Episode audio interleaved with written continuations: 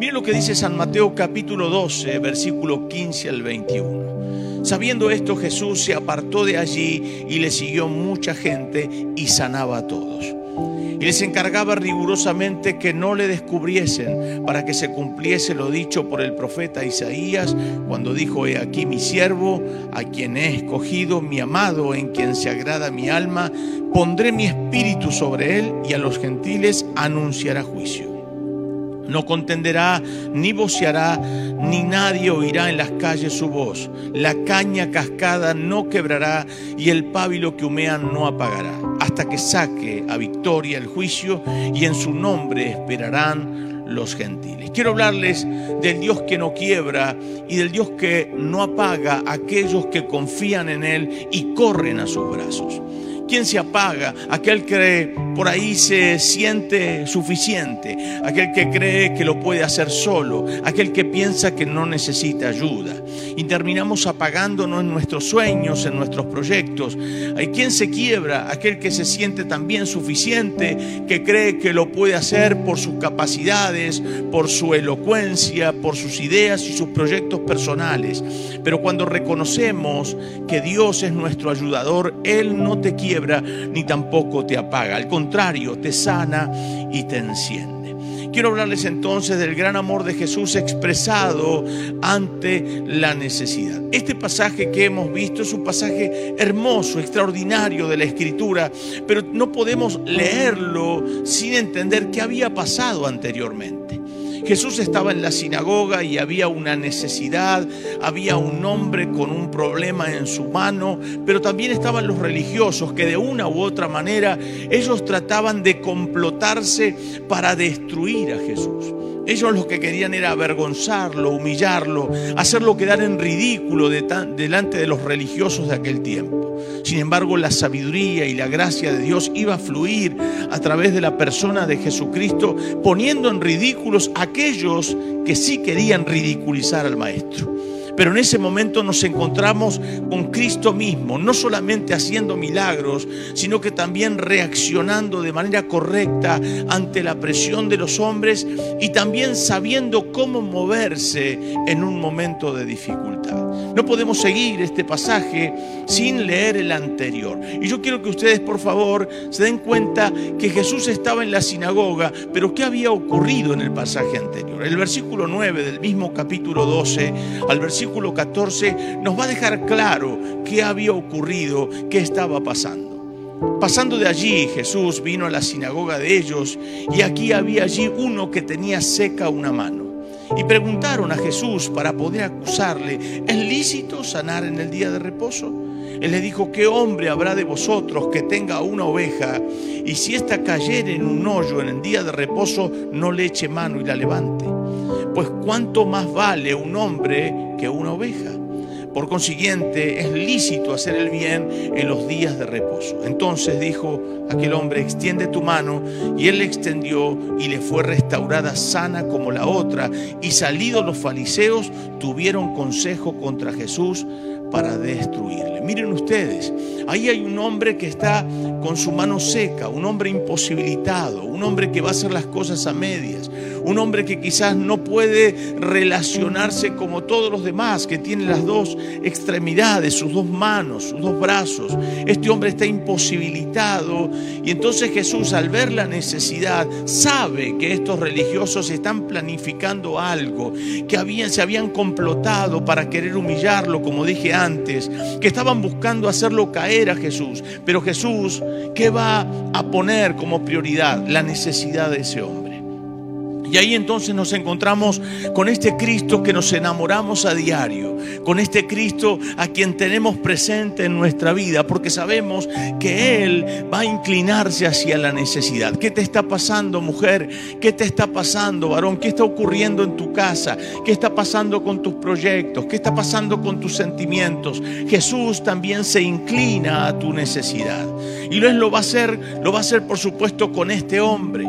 Y no importa lo que los religiosos hayan tramado o planificado contra Cristo, Él está dispuesto a ayudar a ese hombre. Como está dispuesto a ayudarte en esta noche a vos que estás pasando una tremenda necesidad, a vos que estás preocupada, que estás preocupado, que sentís que las cosas no salen, que empezás a hacerlas y quedan a medias, que no se concluyen, pero Dios está presente para extender la mano y a salir de esa situación.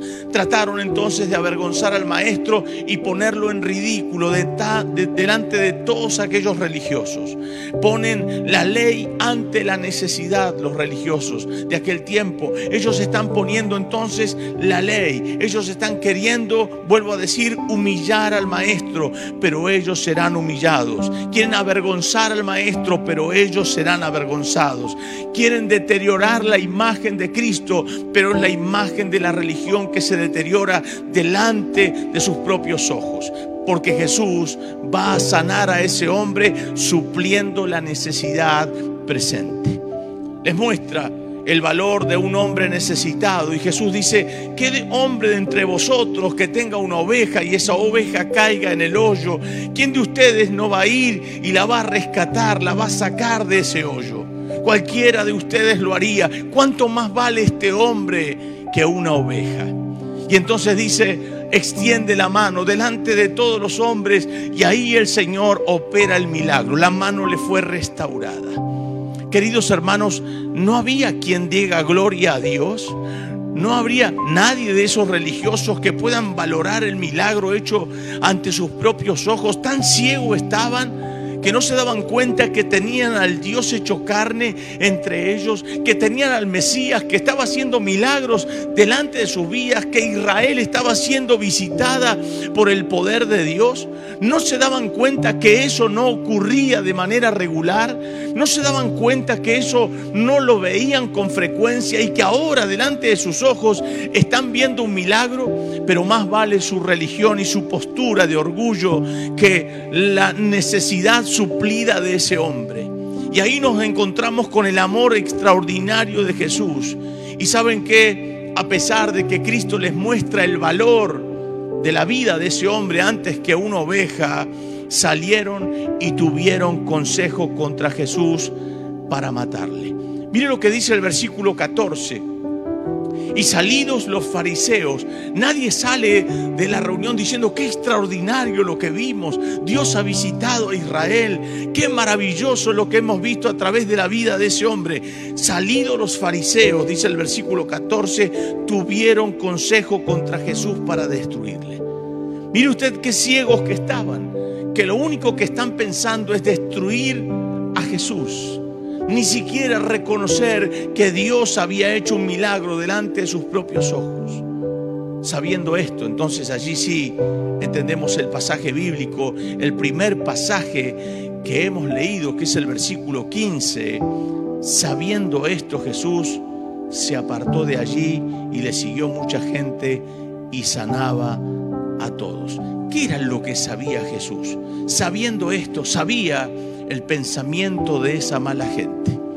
Sabía que lo que querían era destruirlo. Sabía que lo querían matar. Sin embargo, absolutamente nada lo va a frenar del propósito por el cual lo había, había venido a esta tierra y Dios había ungido al Hijo de Dios, para que entonces pueda haber salud, libertad y salvación. Vio que hay gente que dice, ah, no, a mí me han pagado mal, a mí me han hecho mal, entonces yo no voy a hacer absolutamente nada más, me voy a quedar acá, frenado, frenada. No me pidan que yo haga absolutamente nada, como si castigarían a los hombres. Y en realidad estamos volviéndonos en contra de Dios. Sin embargo, Jesucristo, a pesar, vuelvo a decir, de esa situación de amenaza, a pesar del consejo en la clandestinidad de estos religiosos que están buscando la forma de cómo matar a Jesús por hacer el bien, Jesús sigue haciendo el bien. Que nada te frene, que nada te detenga de hacer el bien. Porque Dios te ha puesto y te ha ungido para que hagas esa labor. Sigue orando por los enfermos para que se sanen. Siga, sigue usted predicando la palabra de Dios para que muchas personas salgan de sus cárceles espirituales, las cárceles de tristeza, las cárceles de angustia. Ora para que el Señor te siga utilizando, dando un consejo para que los matrimonios sean restaurados, para que ese chico salga de las drogas, salga de la delincuencia, para que pueda sostener a aquel que lo necesita, porque esa es la labor por la cual Dios te ha ungido. Y en este caso nos encontramos con este tremendo pasaje bíblico donde vemos que Jesús, a pesar de todo, sabiendo esto, y salidos los fariseos tuvieron consejo contra Jesús para destruirle. Jesús, vuelvo a decir, sabía los pensamientos y los deseos de esta gente. Por supuesto que no eran pensamientos de Dios, eran del enemigo. A pesar de que están camuflados detrás de una religión, a pesar que están vestidos de piedad. Por eso Jesús dijo, eran lobos rapaces, lobos rapaces, eran lobos vestidos de ovejas. No los espera para confrontarlo. Cualquiera de nosotros que sabe que van a dañarte, eh, cualquiera podría salir a la puerta del templo y lo espera afuera para cantarle cuántos pares son tres botines los esperaría afuera para contarle que sabía el pensamiento que tenían. Sin embargo, Jesús va a pasar por alto esa situación. Va a pasar por alto el agravio. Va a pasar por alto el mal pensamiento. Muchas veces la gente que quiere dañar está esperando el vuelto, está esperando que vos reacciones de la misma forma, de la misma manera. Sin embargo, en esos momentos tenemos que aprender de Jesús, hacer silencio, callarnos, porque quien defiende tu causa siempre será Dios. Cuando tú te corras, Él te defenderá. No los espera para confrontarlos, entonces fue Jesús a sanar a la gente. Y la sanidad no es solamente corporal. Hoy estamos hablando del coronavirus, de tantas cosas que pasan en el mundo. La gente tiene mucho miedo, la gente está preocupada, la gente está afligida, la gente se preocupa si alguien tose, si alguien estornuda. Las personas están muy como muy absorbidas por el temor. Sin embargo, Jesús no solamente puede sanar el coronavirus, cualquier tipo de enfermedad. Jesús sigue sanando enfermos, pero no solamente enfermos desde el cuerpo, sino también enfermos en la mente. Hay gente que está enferma en la mente, enferma en sus emociones, enferma en sus pensamientos, en sus ideas. Gente que dice, pero esta persona, ¿cómo puede tener estos pensamientos? Está enferma. ¿Cómo puede pensar así? Hay gente que está enferma en la mente, enferma espiritualmente. Gente que comienza, como dice el apóstol Pablo en el libro de Corintios, que muchos duermen sin discernir el cuerpo de Jesús. Muchos duermen, dice, ¿no? Muchos están enfermos y debilitados porque se empiezan a enfermar espiritualmente. Y cuando me enfermo espiritualmente también lo expresa mi cuerpo y también lo expresan mis pensamientos. Una persona que está enferma espiritualmente también se enferma corporalmente. Pero también la enfermedad pasa a la mente y todo lo que dice, todo lo que habla, habla del hedor que hay dentro de su ser interior.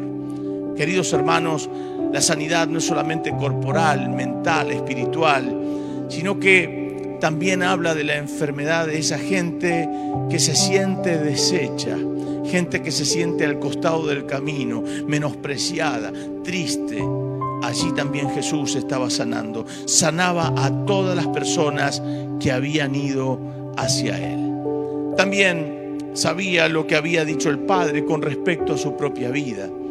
Jesús no le va a importar lo que los religiosos piensan de él, porque él sabe lo que están pensando. Piensan en destruirlo, piensan en humillarlo, piensan en avergonzarlo y ahora traman matarlo. Ese es el pensamiento de la religión contra el mismo Cristo. Pero ahora nos damos cuenta que Él va a poner por delante lo que el Padre pensaba de Él lo que él sabía que el Padre pensaba de él. ¿Por qué muchas veces estamos pendientes de lo que la gente piensa de ti o de mí? ¿Por qué estamos pensando siempre que nos adulen, que nos palmeen, a ver lo que dice la gente? Y a veces nuestra vida ronda en la opinión de las personas. No siempre te van a amar. No siempre te van a querer, no siempre te van a levantar el pulgar. Hagas lo que hagas. Habrá gente que te odiará, habrá gente que te va a rechazar. Si lo hicieron con Cristo, ¿qué no lo van a hacer contigo y qué no lo van a hacer conmigo? Si lo hicieron con Él siendo puro, santo, si lo hicieron con Él que sanaba a los enfermos, que ayudaba a las personas, que abría las puertas de las cárceles espirituales, mentales, emocionales de la gente y sin embargo así los llevaron a la cruz. ¿Qué piensas tú que no harán contigo o conmigo? Es decir, que a veces hay gente que cuando los que te rodean o los que los rodean piensan mal de ellos, se les cae la estantería.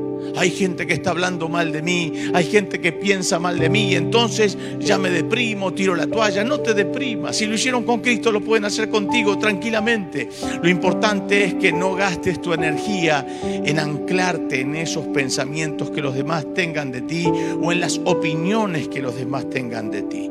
Mire lo que dice eh, este pasaje bíblico. También sabía entonces lo que había dicho el Padre, les dije, sobre Jesús. Mire, le va a citar Isaías 42, que es el mismo pasaje que hemos leído en el capítulo 12 del libro de San Mateo. En el capítulo 42, verso 1 al 4 dice, aquí mi siervo, yo le sostendré, mi escogido en quien mi alma tiene contentamiento, es puesto sobre él mi espíritu, él traerá justicia a las naciones no gritará, ni alzará su voz, ni la hará oír en las calles, no quebrará la caña cascada, ni apagará el pábilo que humea.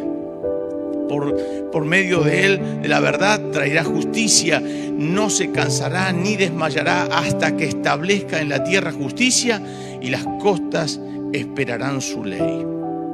Miren ustedes, ese pasaje bíblico entonces es el fiel reflejo de Isaías 42 de Mateo capítulo 12. Y ahí nos damos cuenta entonces que Él tiene bien en claro qué piensa el Padre de la persona de Cristo. Usted tiene en claro lo que piensa el Padre de usted, con eso le basta y con eso le sobra.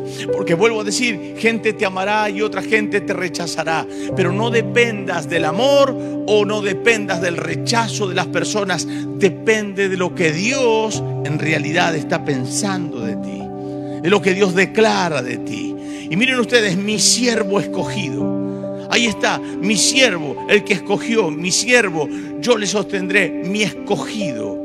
Es decir, mi siervo escogido. Y si usted lo lee conmigo otra vez, nos encontramos con este tremendo pasaje que hemos leído. Mire usted, he aquí mi siervo, versículo 18 del capítulo 12, he aquí mi siervo a quien he escogido, he escogido mi amado en quien se agrada mi alma, pondré mi espíritu sobre él. Qué tremenda palabra, mi siervo escogido, el que fue rechazado por los hombres, pero al fin y al cabo escogido por Dios. Serás que sos de aquellos que dicen la gente me rechaza, la gente no me quiere, la gente me pone un palo en la rueda, rechazado por los hombres, pero escogido por Dios. Y ahí nos quedamos, y ahí nos plantamos en la palabra que hemos recibido. Jesús está seguro porque sabe lo que el Padre piensa de él. Jesús está seguro porque sabe que lo que él está haciendo es lo correcto. Jesús está seguro porque entiende la identidad que está sobre él. Jesús está seguro. Ahora la pregunta es, ¿tú estás seguro? ¿Estás seguro de lo que Dios piensa de ti? ¿O sigues llorando por los rincones porque todavía no tienes la palmada de la gente? Qué cosa, ¿no? Qué cosa. Hace unos días estuve hablando con una persona a quien quiero mucho y me contaba de un cantante italiano que se suicidó a los 29 años. ¿Y sabe por qué se suicidó? Él estaba eh, de novio, de pareja con otra italiana cantante. Y en el momento donde él va a, a un concurso de, de, entre todos los famosos y cantantes de aquel tiempo, el muchacho va a presentar una canción nueva y no se la aprueban. ¿Y sabe qué es lo que hace este hombre? Al no aprobarle la canción que él había puesto toda su confianza, fue y se pegó un tiro. Lo loco de todo esto es que cuando él se mata, ese tema pasa a ser el más importante de todos y sonó por todos lados. Saben, a veces la gente no se da cuenta no se da cuenta que tiene una riqueza que Dios le ha dado, pero buscamos la aprobación de los hombres. Y cuando no tenemos la aprobación de los hombres, nos queremos matar. Cuando nadie te aplaude, nadie te pone un like, nadie te pone un comentario lindo en las redes sociales, ya te deprimís. Si Dios está contigo, ¿quién contra ti? Si estás cumpliendo la función que el Padre te ha dado por delante para que cumplas, ponte feliz porque estás haciendo lo que Dios quiere. Mi siervo escogido, vuelvo a decir, rechazado por los hombres, a pesar de que había hecho el bien, a pesar de que había sanado a tanta gente y en esa ocasión al hombre de la mano seca, a pesar de eso, hicieron complot para matarlo, pero Jesús no se deprime. Jesús sigue haciendo el bien, sigue sanando a toda la gente, sigue haciendo milagros porque Él era escogido por Dios, sigue haciendo la obra de Dios en medio de la pandemia porque tú eres un hombre y una mujer escogida por Dios. Dice la palabra, mi siervo amado, en quien se agrada mi alma. Oiga, odiado por los hombres, pero amado por Dios odiado por la gente, pero amado por Dios. Hoy es que si me odian, es que si no me quieren, es que si no me saludan, es que si no me tienen en cuenta, pero amado por Dios. Amado por Dios. Y ahí tenés que anclarte. Fuiste escogido, escogida, amada, amado por Dios. Gózate. ¿Qué importa que la gente no te ame? Dios te ama. Dios te ama. Y si Dios te ama y si Dios contigo, ¿quién contra ti? Oh, puedo sentir el aplauso de muchos de ustedes, gozarme, porque sé que Dios les está hablando en esta noche y les está diciendo, no bajes los brazos, tú eres amada, tú eres amado por mí, tú eres escogido, eres escogida por mí, gócese y alégrese porque Dios está con usted. Dice la palabra de Dios, pondré mi espíritu sobre él. ¿Qué espíritu tenía la religión? ¿Qué espíritu tenía esa gente? ¿Qué espíritu tenía? Tenían apariencia de piedad, tenían apariencia de espiritualidad, pero esa gente, ¿qué espíritu tenía? Jesús les dice en muchas oportunidades, vosotros sois de vuestro padre el diablo. Y él dice, nosotros tenemos como padre, dice la gente, los religiosos, a Abraham. Si tuvieras, si tuvieras Abraham por padre, las obras que yo hago ustedes amarían. Pero ustedes son hijos del diablo porque me quieren matar. Escuche, Jesús mismo les está hablando de qué espíritu ellos pertenecían. Pero dice que Él no discutirá. Preste usted atención, por favor. Vamos otra vez al pasaje porque no tiene desperdicio. Versículo 19, no contenderá ni voceará. ¿Escuchó? Mire usted, no contenderá ni voceará. Es decir, entonces, que ahí claramente está diciendo cómo era cómo era Jesús, cómo reaccionaba Jesús. No contenderá ni voceará. En otras palabras, no discutirá. ¿Es usted de discutir cuando hablan mal de usted? ¿Es usted de ponerse mal, de contestar mal cuando hacen algo en contra de su vida? ¿Qué hacía Jesús? No discutía. Los otros días alguien me preguntaba, ¿es bueno hacer esto o no? Y le dije, mira, Solamente ponete en el lugar. ¿Qué haría Jesús en tu lugar? Es fácil la respuesta. Si Jesús lo haría, hacelo. Y si Jesús no lo haría, no te metas. Jesús, usted lo ve discutiendo, trataba de huirle a la discusión. Trataba de no andar en pleitos. Trataba de no meterse en esos ruedos que, que no llevan a nada, que no edifican. No discutas. No, no seas de aquellos que gritan y dicen yo soy cristiano pero no sonso. No te defiendas porque cuando muchas veces querés defenderte es que realmente hay algo que quieres ocultar. Dios defenderá tu causa. Aprende de Jesús. Él no iba a contender, no iba a discutir. Al contrario, no quebrará la caña cascada. En una oportunidad les dije que la caña cascada es esa caña quebrada que está pendiente de una chalita. Jesús dice que Él no la quebrará.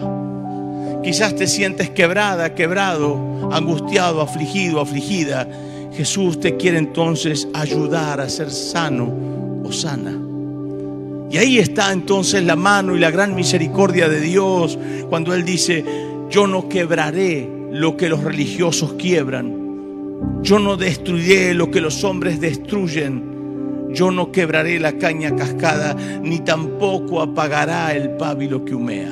Esa vela, como les dije en una oportunidad, que uno la sopla, y, queda esa luz, ese, ese pábilo humeante, esa, esa mecha roja y humea hasta apagarse.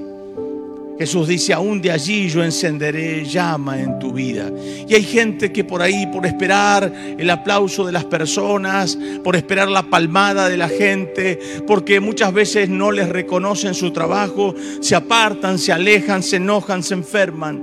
Y Jesús dice que Él no voceará, Él no gritará, Él no se defenderá, al contrario, Él sabía que esa gente tenía malos pensamientos para con Él, pero no pudieron frenar la obra de Dios que Dios le había encomendado al Hijo del Hombre.